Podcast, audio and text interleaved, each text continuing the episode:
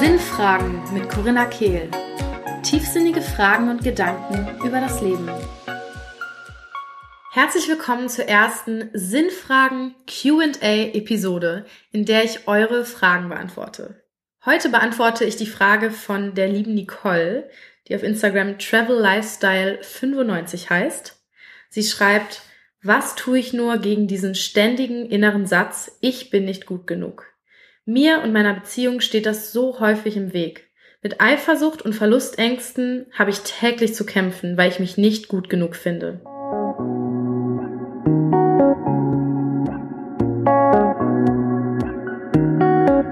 Dieses Thema, ich bin nicht gut genug, kenne ich nur zu gut.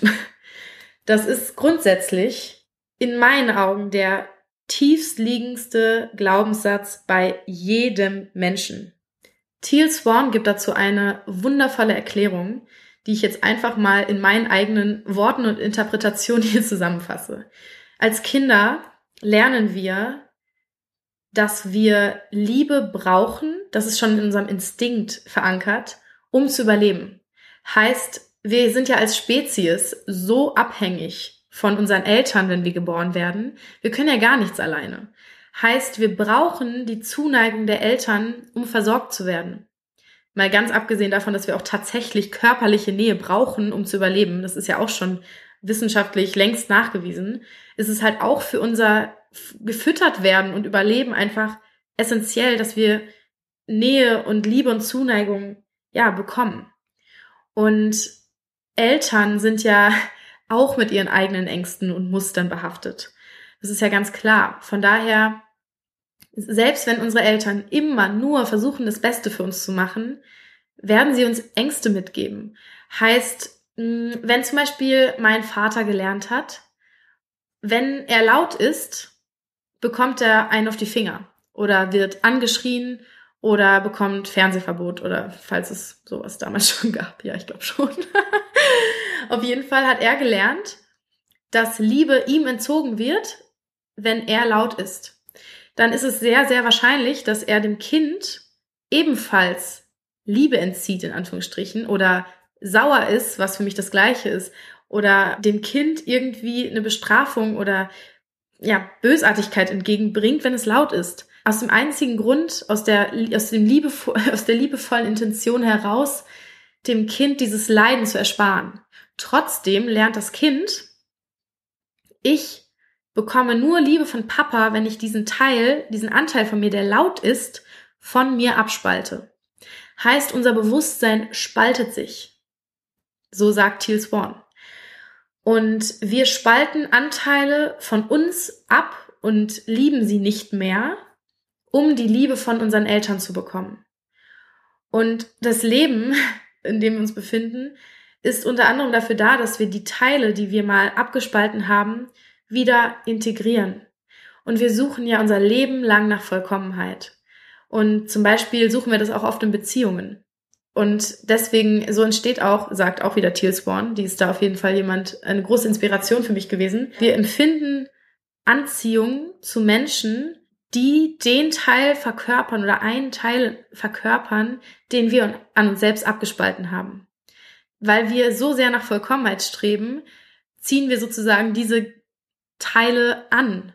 Und dann ist halt die Challenge, und deswegen fühlen wir uns auch so oft nicht gut genug, dass wir in der Beziehung lernen, den Anteil in uns selbst wieder zu integrieren. Und dann ist auch das Spannende, entweder wir integrieren den und merken, wow, uns verbindet noch viel mehr als nur das.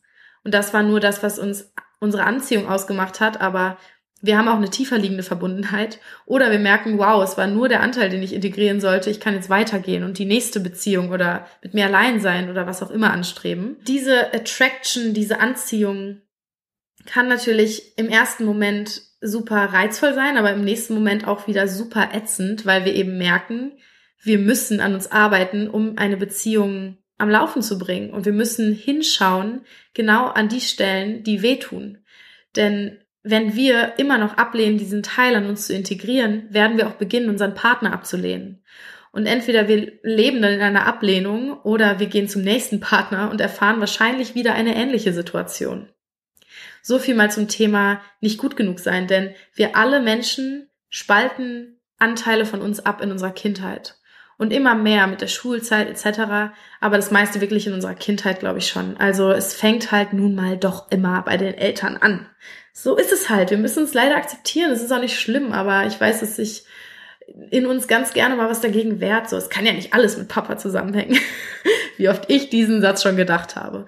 Und er ist halt einfach mein größter Lehrer in dem Sinn. Ich habe mir meinen Papa genau ausgesucht, um diese Erfahrung hier zu machen. Da wir alle Abspaltungen in unserer Kindheit erfahren haben und die immer noch da ist, fühlen wir uns nicht gut genug, weil wir auch nicht jeden Anteil an uns integriert haben und Teal Swan sagt Fragmentation erfahren haben. Also ja, als würden uns ein Stück Arm fehlen. Natürlich sind wir nicht gut genug ohne dieses Stück Arm, weil das gehört zu uns. Und ja, ich habe vor allem in meinen letzten Beziehungen unfassbar gestruggelt mit Verlustängsten, weil ich so viel Angst hatte, verlassen zu werden. Das Spannende war, dass ich genau einen Mann angezogen hatte, meine ehemalige Beziehung, der mir diese Verlustängste aber wie aufgetischt hat. Ich musste wirklich mit allem irgendwie alleine klarkommen und habe mir halt auch genau diese Beziehung ausgesucht, um das zu lernen und habe einfach gemerkt, diese Verlustangst, ich glaube, die Angst davor, das zu fühlen, ist noch viel schlimmer, als die Person im Endeffekt zu verlieren. Und wir dürfen wirklich Verlustangst einfach mal erleben. Es geht doch nicht darum, dass wir den, die Person verlieren, sondern wenn wir schon merken, dass sie da ist, dann können wir einfach mal damit in Ruhe, in Stille sitzen, uns mal hinsetzen und merken, okay, sagen wir mal, ähm, mein Freund oder dein Freund oder unser Freund ist jetzt gerade mit irgendeiner guten Freundin Kaffee trinken. Und ich bin eifersüchtig, weil ich Angst habe, dass er sich in sie verliebt. Weil ich persönlich, ich hatte nie wirklich Angst vor Betrug. Ich hatte vielmehr Angst, dass ich nicht liebenswert genug bin und die Person einfach andere Personen ganz schnell toller findet als mich. Und ich, ja, sitze dann zu Hause und fühle diese Eifersucht und bin irgendwie sauer, dass er jetzt mit ihr weggegangen ist und ich alleine zu Hause sitze und warum kann er nicht einfach herkommen und jetzt will ich ihm eine pissige Nachricht schreiben keine Ahnung. Aber dann, wenn ich das jetzt schon merke, okay, da ist gerade diese Wut und Angst da und mich hat da irgendwas krass getriggert, setze ich mich halt mal irgendwie irgendwo hin, ganz in Ruhe, atme und schau mal in mich, wo fühle ich denn das Gefühl? Wie fühlt sich das in meinem Körper an? Vielleicht habe ich einen Druck in der Brust oder mein Solarplexus oder mein Bauch fühlt sich zusammengezogen an oder meine Schultern sind ganz schwer oder ich habe ein Kopfstechen, was auch immer es ist. Nimm einfach mal wahr, wo das Gefühl sitzt. Und dann schick mal den Atem da rein. Und schau doch mal, was gerade, stell dir mal vor, dass sich dein Bewusstsein in dir, in deinem Körper zurücklehnt und nach oben schaut zu deinem Gehirn und da mal so schaut, welche Gedanken denn da gerade so vorbeifliegen. Also, welche Gedanken sind gerade präsent, die dieses Gefühl auslösen. Und das ist schon der allerwichtigste Schritt, dass du beginnst, die Identifikation zwischen dir und den Gedanken zu lösen und dir bewusst zu machen, dass du nicht diese Gedanken bist, sondern du das Bewusstsein bist, dass die Gedanken beobachten kann. In dem Moment hast du die Chance, diese Gedanken nicht mehr so ernst zu nehmen. Denn ganz ehrlich, die Gedanken sind nicht wahr. Jeder der Gedanke, der ist, ist schon wieder in der Vergangenheit oder in der Zukunft, aber hat nichts mit dem Jetzt zu tun. Wenn dann zum Beispiel der Gedanke da ist, ich wette, die haben gerade voll viel Spaß. Die Frage ist, welcher Gedanke verletzt dich gerade wirklich? Vielleicht ist es der Gedanke, er sollte gerade bei mir sein. Und dann kannst du dich mal fragen, okay, inwiefern entspricht dieser Gedanke gerade der Realität? Er ist nämlich nicht bei mir. Heißt, der Gedanke hat nichts mit der Realität zu tun. Er widerspricht sogar der Realität, weil er sagt, er sollte hier sein, aber er ist ja nicht hier. Heißt, wir sind im Konflikt mit dem, was ist. Und das ist der Grund, warum wir Schmerz und Leiden empfinden. Weil das, was ist, ist in dem Moment, ich sitze auf einem Kissen und er sitzt in einem Café mit einer anderen Frau ist ja erstmal nichts, worüber man sich aufregen muss. Unsere Interpretation der Situation ist das, was den Konflikt in uns auslöst und die Schmerzen auslöst, weil wir davon ausgehen, dass er vielleicht die Frau viel toller findet, ihr auf die Brüste guckt oder einfach nur über ihre Witze lacht. Wir denken, er sollte das bei uns tun. Aber da das nicht der Realität entspricht und wir uns dann gegen die Realität wehren, empfinden wir Schmerz. Heißt das, was wir machen können, ist atmen, wahrnehmen und vielleicht auch mal Gründe finden, weil übrigens das ist die Technik von Byron Katie. Ich kann das Buch Lieben, was ist zu 100% weiterempfehlen. Unfassbar toll.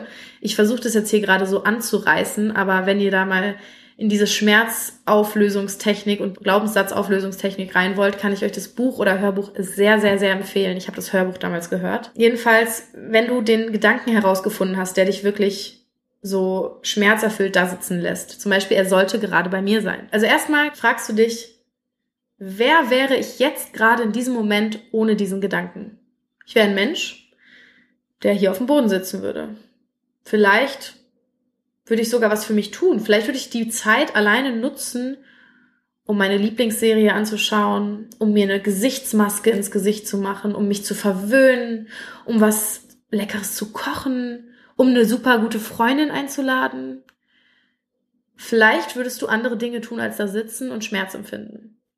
Und dann, wenn du so weit bist und dich wirklich mal reinversetzt hast, okay, wer wäre ich denn jetzt gerade ohne den Gedanken? Kannst du mal den Gedanken aufschreiben und Umkehrungen dafür finden. Heißt, wenn es der Gedanke ist, er sollte gerade bei mir sein, gibt es eine Umkehrung, die heißt, er sollte gerade nicht bei mir sein. Die Verneinung. Die zweite Umkehrung ich sollte gerade bei ihm sein. Und die dritte Umkehrung, ich sollte gerade bei mir sein. Huh. Also da ich diese Arbeit schon so lange mache immer wieder, löst es bei mir immer so viel aus in meinem Körper, das ist echt krass. Und dann finde mal mindestens drei Gründe, warum diese Sätze genauso wahr sind, wenn nicht wahrer, als der Ursprungssatz, der den Schmerz ausgelöst hat. Er sollte gerade nicht bei mir sein. Was könnte man dafür finden zum Beispiel? Bei dem Beispiel, das ich gerade genannt habe. Er sollte gerade nicht bei mir sein, weil ich mich überhaupt nicht danach fühle, Gesellschaft zu haben. Weil er gerade Lust hat, Kaffee zu trinken und ich nicht. Was auch immer es ist. Dann, ich sollte gerade bei ihm sein. Das ist ganz spannend, denn wenn ich sage, er sollte bei mir sein, bin ich nur bei mir, bin ich aber auch nicht bei ihm. Und damit meine ich jetzt gar nicht hier physisch anwesend, sondern ich verlange von ihm, dass er bei mir ist, aber ich bin gar nicht bei ihm. Denn in Gedanken geht's nur um mich und mein eigenes Wohl. In Gedanken sag ich, er sollte bei mir sein, damit ich mich gut fühle. Aber was ist denn mit ihm? Vielleicht sollte ich mal auch auf sein Wohl aus sein und sein Wohl wichtig finden und seine Bedürfnisse akzeptieren. Nur Beispiele. Und jetzt die dritte Umkehrung, die finde ich persönlich meistens am kraftvollsten. Ich sollte gerade bei mir sein. Uh, ja. Vielleicht sollte ich gerade mit diesem Gefühl arbeiten. Vielleicht sollte ich gerade mir Zeit für mich nehmen und nicht immer mein ganzes Leben nur um ihn drehen lassen. Vielleicht sollte ich gerade mal was Gutes für mich tun, um dann in Fülle auf ihn zu treffen und nicht immer das Gefühl zu haben, ihn zu brauchen. Vielleicht sollte ich mir selbst das geben, was ich immer von ihm verlange, um dann in der Beziehung noch mehr Fülle zu erschaffen, anstatt ihn zu brauchen und auszusaugen. Auch das sind wieder nur Beispiele. Vielleicht hast du das Konzept jetzt schon so ein bisschen verstanden. Wenn nicht oder auch wenn du es verstanden hast, empfehle ich das Buch von Byron Katie wirklich sehr. Das sind so einfache Schritte, die wir auf jeden Satz anwenden können, der uns Schmerz ähm, bringt. Ich hoffe, dass ich hiermit schon ein bisschen die Frage beantworten konnte. Wenn du eine Frage an mich hast, es kann natürlich um alles Mögliche gehen. Es können auch einfach irgendwelche Fragen zum Thema Spiritualität, Meditation etc. sein, dann schreib mir doch einfach bei Instagram eine Nachricht und dann vielleicht nächste Woche lese ich deine Frage vor. Ich freue mich riesig, wünsche euch eine wundervolle Woche und bis dann.